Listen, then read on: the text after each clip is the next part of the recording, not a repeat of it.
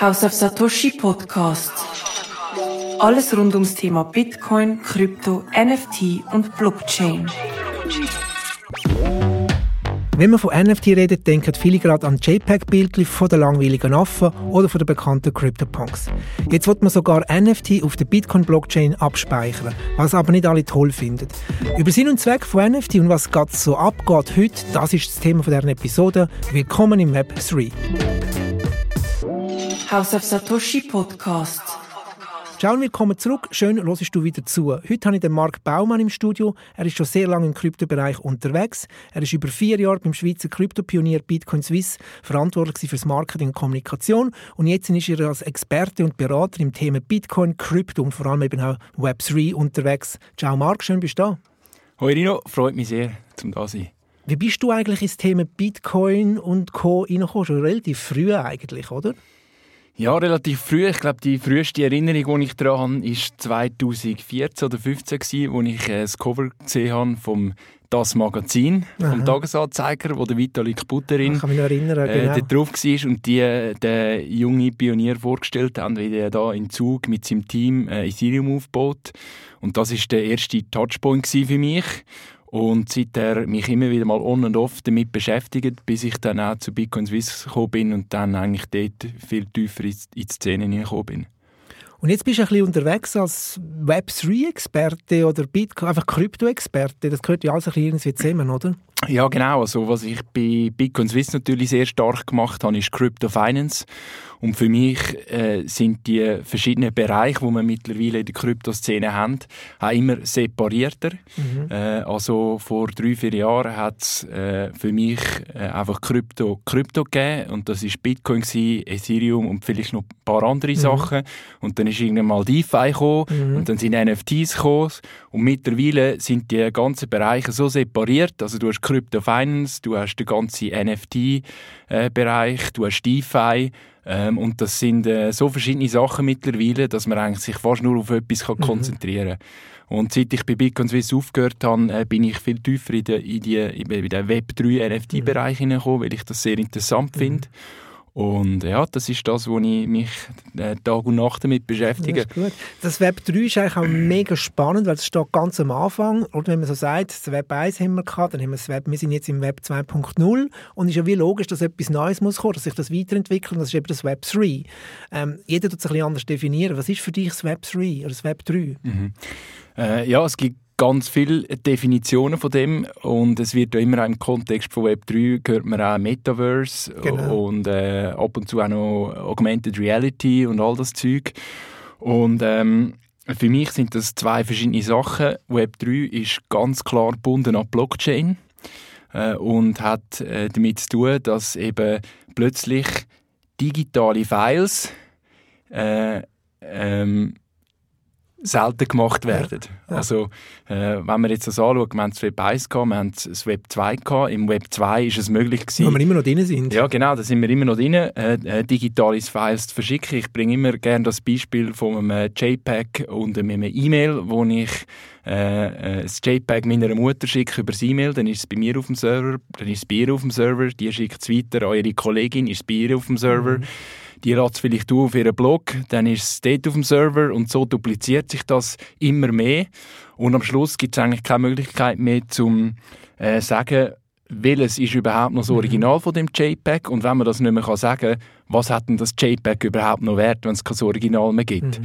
Also im Internet, das wir kennen, ist eigentlich alles unendlich duplizierbar. Mhm.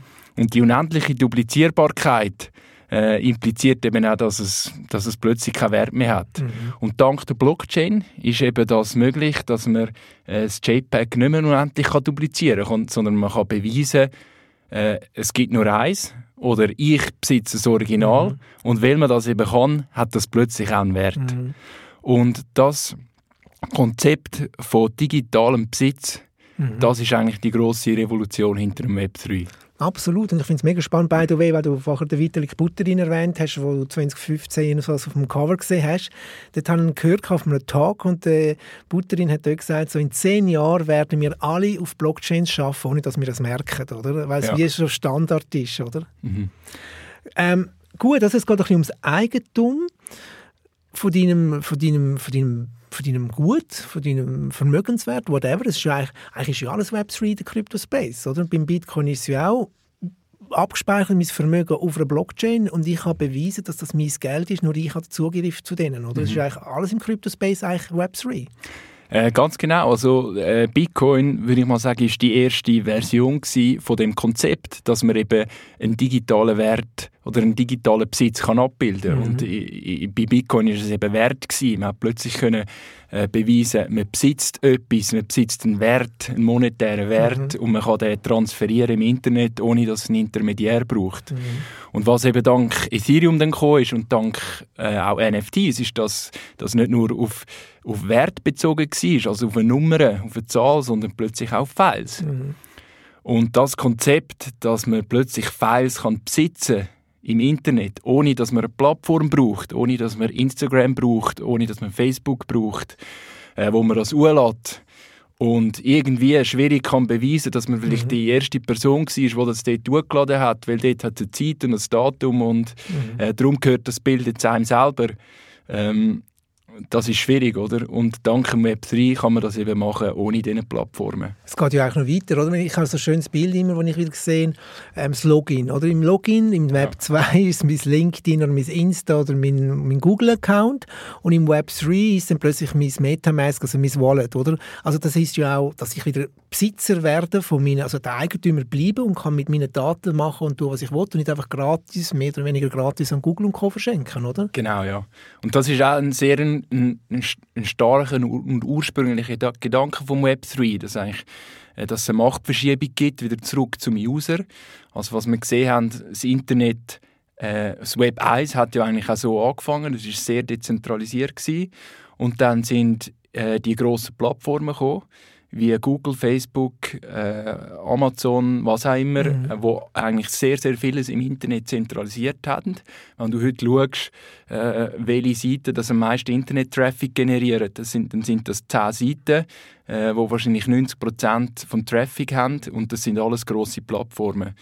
Und die entscheiden auch, äh, was mit deinen Daten passiert. Und die besitzen das auch und die machen auch Geld mit dem, oder? Ja, sieht man ja Milliarden im Quartal. Genau, ja. Und das ist eigentlich das Versprechen von Web3, dass die User äh, die Macht wieder zurückgewinnen. Mhm. Und dass du schlussendlich deinen Besitz, wie du gesagt hast, in deinem Wallet hast, deine Files, äh, dein Geld und dich mit dem Wallet im Web bewegst.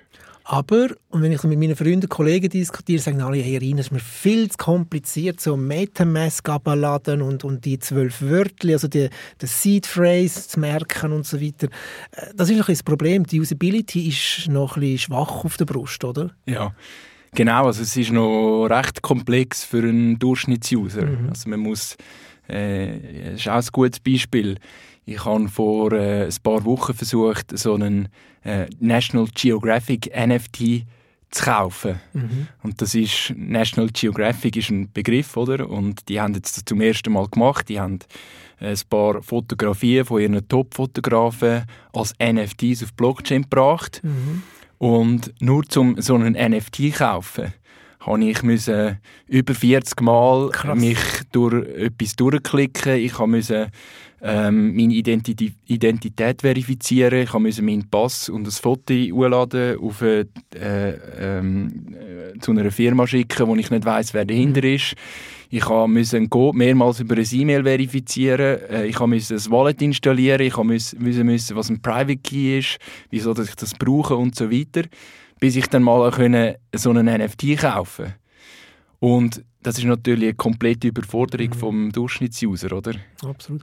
Aber sind wir ehrlich, das Internet war ja am Anfang auch kompliziert gewesen, oder? Oder Online-Shopping. Ich kann mich noch erinnern, wo das Online-Shopping aufkam, habe ich mich kaum getraut, meine Kreditkartendaten reinzudrücken und heute machst du es einfach, oder? Also, da muss man glaube ich, auch eine Vorstellungskraft sich aufbauen, dass das nur besser kann werden kann. du bist ja auch schon lange im Bitcoin oder im Crypto-Space unterwegs. Ich meine, du überlegst, wie sich die Wallet vor fünf Jahren waren, wie sie heute sind, sind schon auch massiv besser geworden. Ja, ja sind besser geworden und es, es schaffen da immer, immer mehr dran. Mhm. Also mittlerweile gibt es sehr gute Wallets.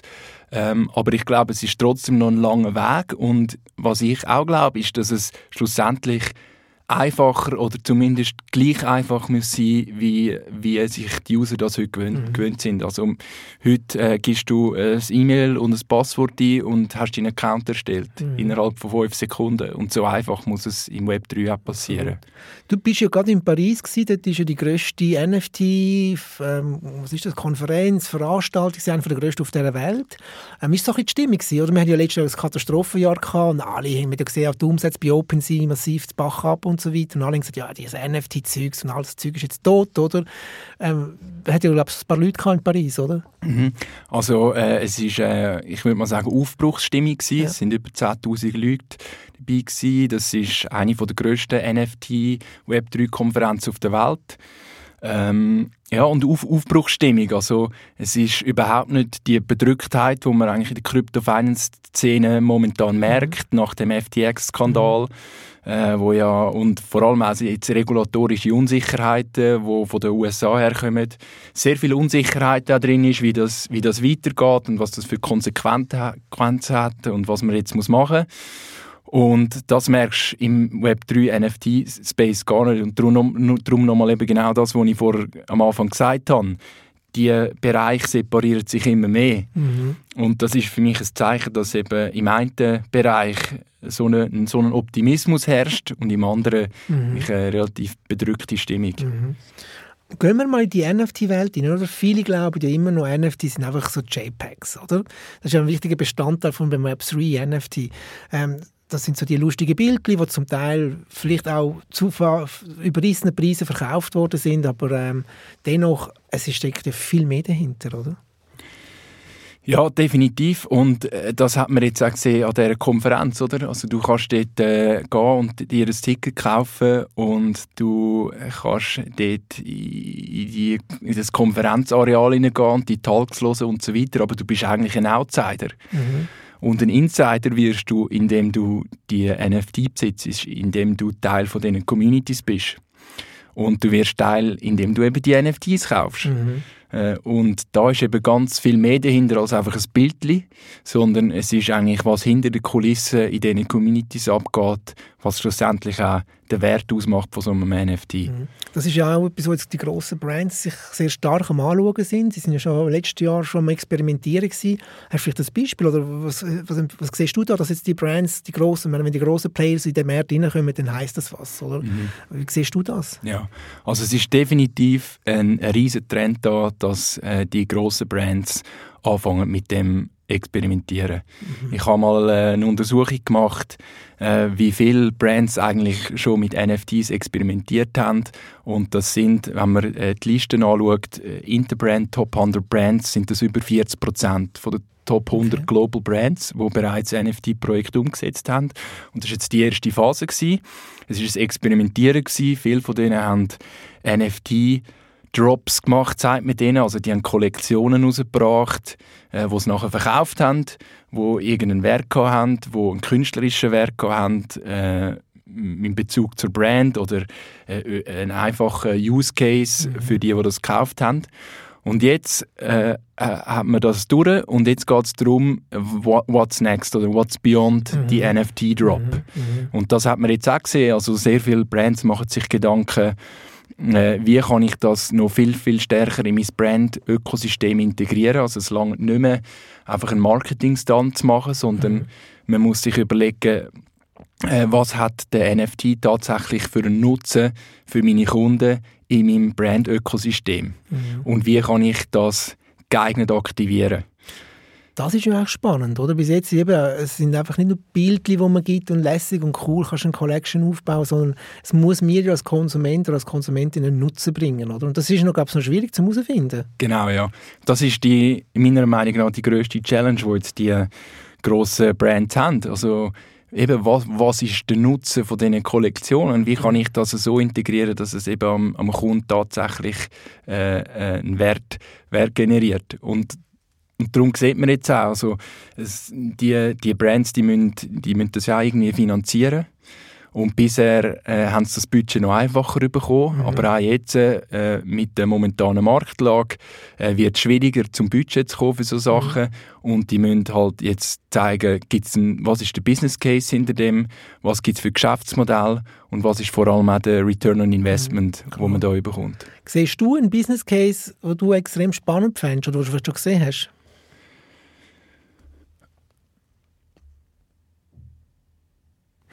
Schwierig.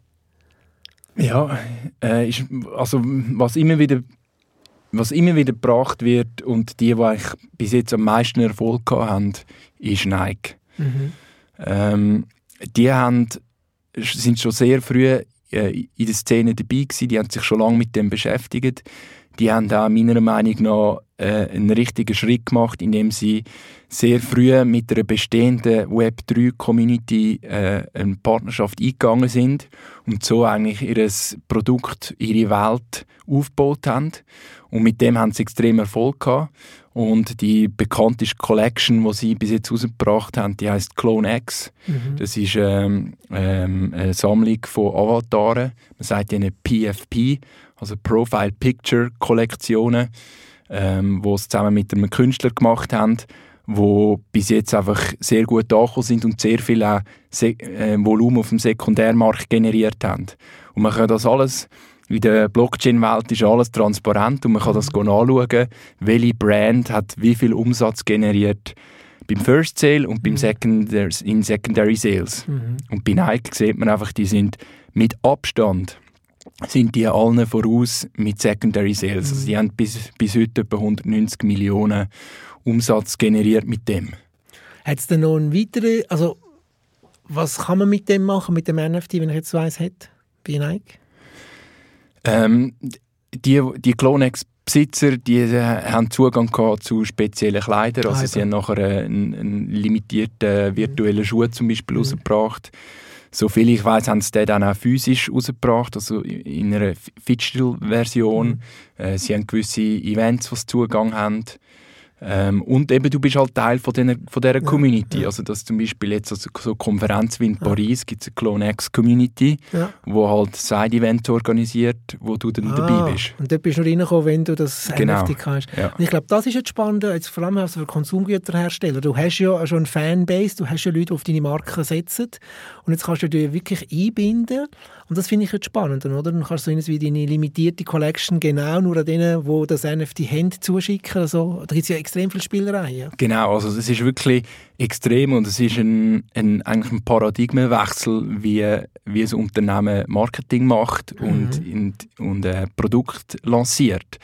Weil bisher hast du ein Produkt gemacht und dann hast du das vermarktet. Und heutzutage äh, im Web, also im Web, Web 3 Space, äh, fängst du eigentlich mit der Community an mhm. und versuchst mit der Community zusammen mit Co-Creation, äh, Co-Participation ein Produkt zu bauen, wo alle Freude haben daran und alle profitieren mhm. davon. Und das ist sehr schwierig, äh, den Switch zu machen und, und das ist eben auch eine Herausforderung in, in Brands heutzutage, dass die internen Web3-Teams, die müssen ihre Geschäftsleitung davon überzeugen, dass man das so machen muss. Mhm. Ja, und das betrifft dann letztendlich auch die grossen Big, K äh, die Big Techs, oder? Ähm, Amazon, nein, Amazon, wenn man auf der Seite Facebook, also Meta, ähm, und wie die alle Google und so weiter, die verdienen ja auch viel Geld mit, mit unseren Daten und mit Online-Advertising. Und wenn du plötzlich selber Besitzer Zugang hast als Unternehmen zu einer Community, die gross ist, mhm. spüren die das wahrscheinlich mhm. dann auch noch recht, ja, oder? Ja, genau. Also ich würde mal sagen, vielleicht noch, noch zu dem vorher, eine Schwierigkeit ist natürlich, dass du, äh, wir lernen das ja alle in den in der Business-Schulen heutzutage, wird, wird immer von Shareholder Value mhm. geredet oder mittlerweile auch von Stakeholder Value. Mhm. Und äh, was du eigentlich musst machen musst, ist, ist, du musst Community Value generieren. Mhm. Und Community wird ein extrem wichtiger Stakeholder von deiner unternehmerischen Tätigkeit. Mhm. Und plötzlich hat eben Community nicht nur Co-Participation, sondern auch ein Co-Profit an dem, mhm. was du machst. Mhm. Und das heißt, du gehst, du gehst ab. Und das, das, das, das irgendwie zu verarbeiten als Unternehmen, den Denkwechsel zu machen, ist noch recht schwierig.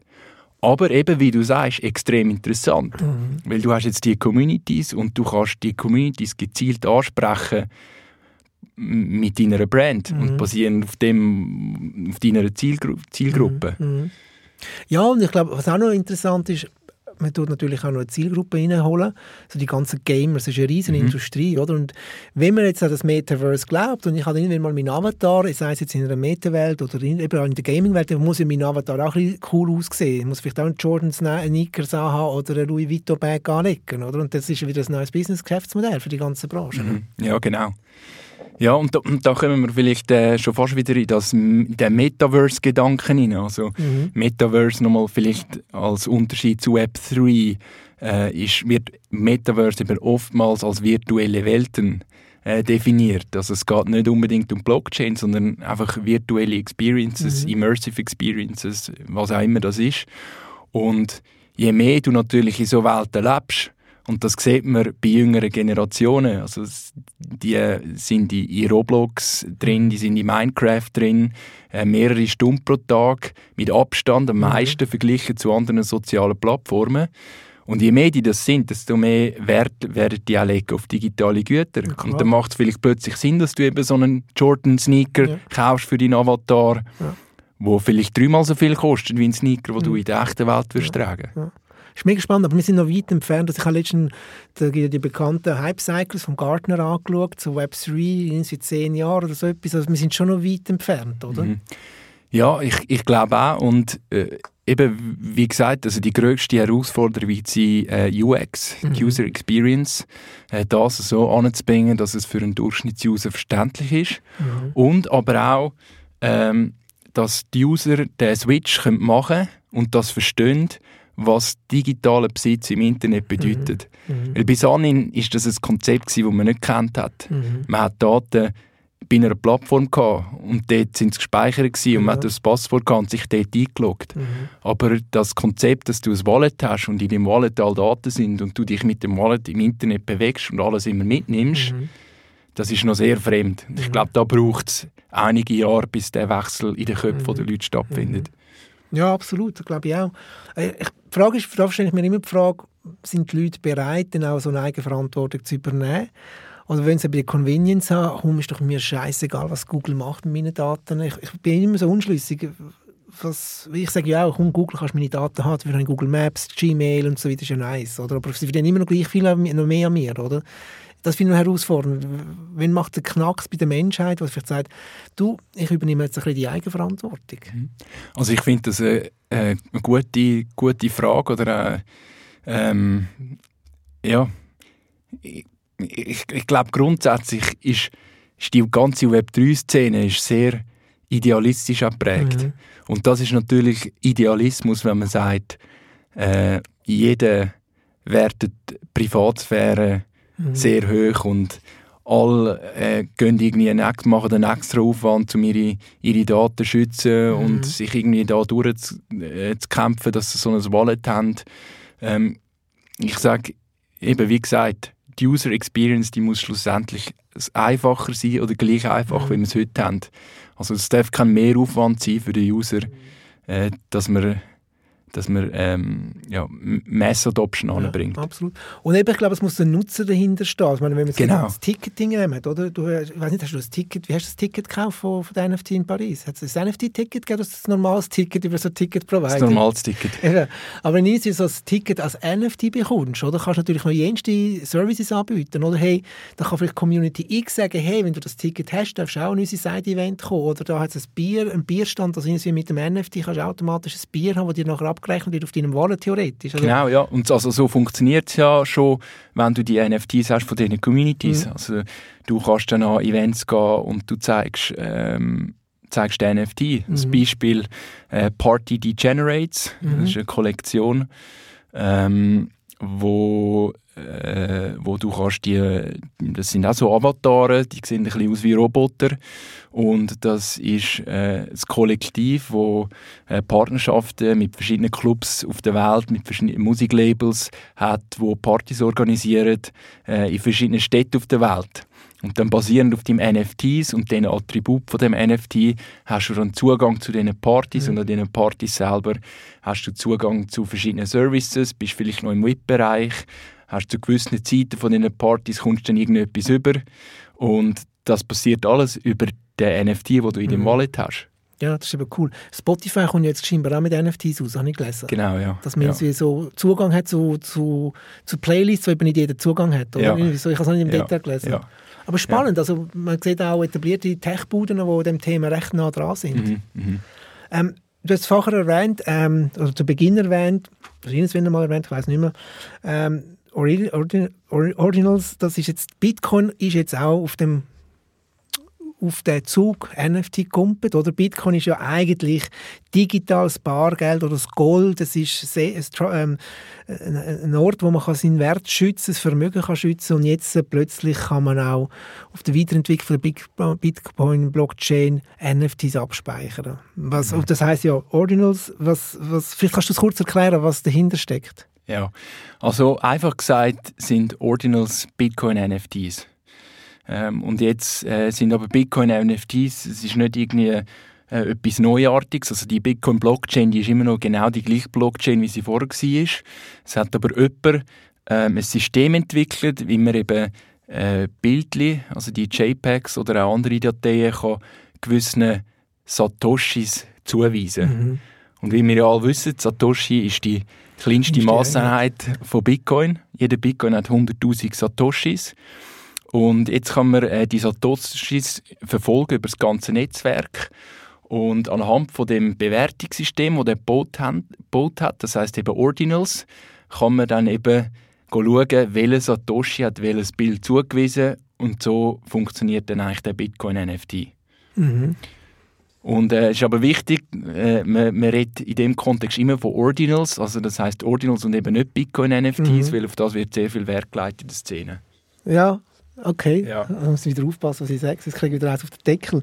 Ähm, aber im Unterschied zu den traditionellen NFTs, wo, wo mit einem Smart Contract verbunden sind, wo auf einer Ethereum-Plattform stattfindet, ähm, haben die Ordinals wahrscheinlich weniger Funktionalität. In einem NFT kannst du ja relativ, das ist das Schöne bei einem NFT, weil es eben in einem Smart Contract ist, kannst du ja relativ viele Funktionalitäten einbauen. Das kannst du wahrscheinlich bei diesen Bitcoin-Ordinals nicht machen. Genau, ja. ja. Stand heute. Ja, Stand heute äh, kannst du das nicht machen. Also das, die sind sehr primitiv. Du kannst ein, ein Bild an einen Satoshi anhängen und das ist nachher dort angehängt, aber das hat keine Smart Contract Funktionalität Mhm. eingebaut. Äh, und du kannst das auch nicht ja, es, darum, es ist, es ist viel primitiver, Mhm. als, man, als man das kennt von der, von der Ethereum Blockchain. Ist das jetzt ein Gag einfach oder einfach mal zu testen, was kann man mit Bitcoin oder mit dem, mit dem ganzen Konzept von Bitcoin noch machen? Oder glaubst du, also es gibt ja auch Kritiker, die sagen, mit einer Verstopfung von der Blockchain, unnötige Verschwendung von Blockspace, das sind so die Kritiker von der einen Seite. Ähm, wie stehst du zu dem? Ist das zukunftsträchtig, muss man das verfolgen oder ist das vielleicht einfach mal so ein Gag? Ähm, ich glaube, äh, der, der das gebaut hat, äh, hat das äh, als Gag im Kopf gehabt. Ähm, aber es ist für mich definitiv kein Gag. Also es ist viel, viel tiefgründiger, was da passiert. Ähm, äh, wie du gesagt hast, es, es gibt die, die sagen, äh, man darf eigentlich den Bitcoin Block, Blockspace ist heilig. Den darf man nur für das brauchen, wo initial vom Satoshi äh, konzipiert worden ist, und zwar Transaktionen verschicken äh, für die wertvollsten Transaktionen, die man eben auf der Welt muss verschicken Und dann gibt es die, die sagen, Bitcoin ist neutral. Es hat niemand das Recht und niemand die Legitimation und die moralische Überlegenheit, Mhm. zum entscheiden, was auf dieser Bitcoin-Blockchain passiert. Und wenn es jemanden gibt, wo in den bestehenden Regeln, wo Bitcoin zulässt, so etwas kann bauen kann, dann soll es auch passieren. Mhm. Dann soll man das machen lassen. Und das sind eigentlich die zwei Lager, die es momentan gibt. Und äh, wieso, dass das eben kein Gag ist, und, und, sondern viel mehr Relevanz hat, ist, dass eigentlich dass zum ersten Mal in der Geschichte von Bitcoin Bitcoin nicht mehr nur als, als Wertetransaktion gebraucht wird, sondern plötzlich eben auch andere Sachen können passieren auf dieser Blockchain. Und das ist ein, ein, ein, grosse, ein grosses Ereignis, Mhm. meiner Meinung nach. Absolut. Ja, und, und vor allem auch, wenn man denn das, wenn das mal sich weiterentwickelt, oder? Bitcoin-Blockchain ist nach wie vor wahrscheinlich die einzige, die so dezentral und sicher ist. Es ist die sicherste Blockchain überhaupt und lebt ja seit, seit der ersten Transaktion, seit dem 3. Januar 2009, ist die noch nie down gewesen. Also, wenn sie es schaffen, die Entwickler das Ganze so stabil zu behalten, ist ja das eigentlich auch eine riesige, riesige Chance für Bitcoin, eben auch wieder Bre bessere Breite zu bekommen, oder? Genau, ja. ja. Weil das Problem ist ja oftmals bei Bitcoins, merke ich, viele Kollegen von mir, ja, Geld, das Geldsystem interessiert mich eigentlich nicht groß und ja, ja, vor allem in der Schweiz ist ja Paradies und Disneyland. Aber wenn es dann plötzlich andere Use Cases sehen, oder, ist ja das eigentlich eine riesige Chance für Bitcoin, eben auch für die Mass Adoption. Ja, genau. Und jetzt, jetzt kann man auch überlegen, was, was hat das für eine Bedeutung für den gesamten NFT-Space und was hat das für eine Bedeutung für die Blockchains, die halt bisher führend waren, wie Ethereum oder Polygon, wo praktisch alles, was im NFT-Bereich passiert ist, ist auf diesen Blockchains abgegangen, oder? Und jetzt kommt plötzlich Bitcoin, wo eben ganz eine andere Value Proposition mhm. mitbringt. Mhm. Es ist die sicherste, es ist die dezentralisierste, es ist die langlebigste Chain, die es gibt. Und was, für wer ist das interessant? Und ich habe das Gefühl, das ist sehr interessant für Künstler, mhm. äh, wo nicht Kollektionen rausbringen mit 10'000 NFTs, sondern Einzelstücke, ja.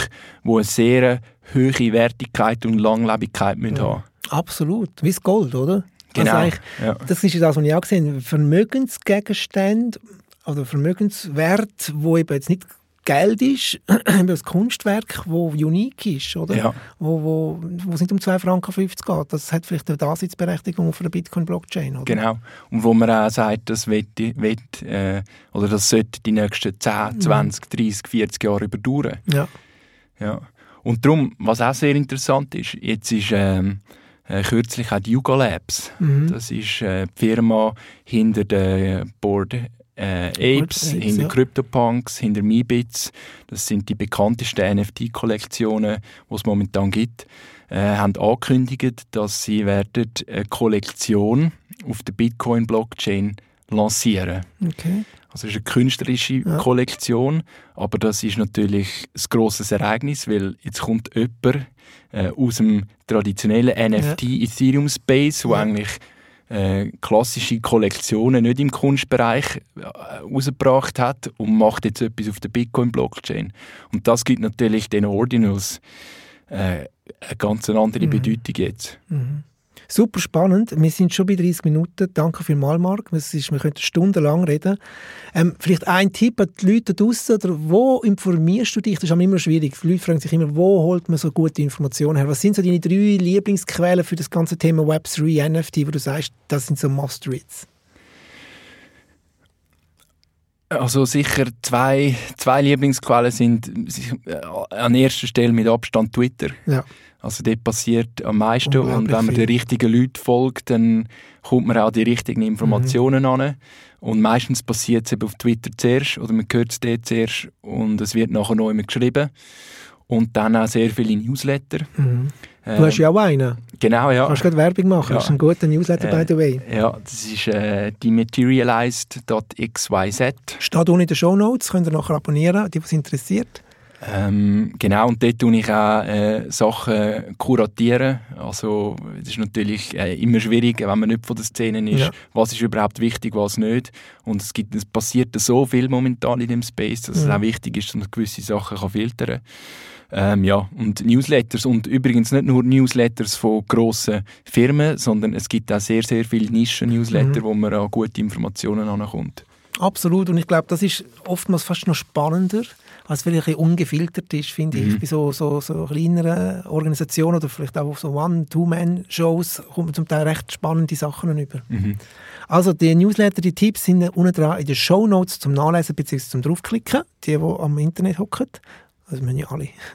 Marc, herzlichen Dank. Wir können stundenlang reden. Wir müssen nach 30 Minuten stoppen. Merci vielmals. Und, Danke ähm, dir vielmals. Bis bald. Sehr gefreut. Danke. Ja. Tschüss. Merci. Ciao, Nino.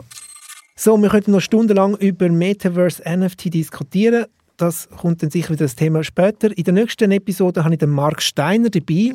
Ich werde mich mal auf die Position von einem Kritiker setzen und mal gegen Bitcoin und Co. schimpfen. Und der Mark Steiner wird den Ball aufnehmen und mir Argument bringen. Das machen wir deswegen, weil ich keinen Kritiker ins Studio bekomme. Also bin ich halt der Kritiker. Danke fürs Zuhören. Ich hoffe, du bist nächstes Mal dabei. Bis dann, bleib gesund. Ciao.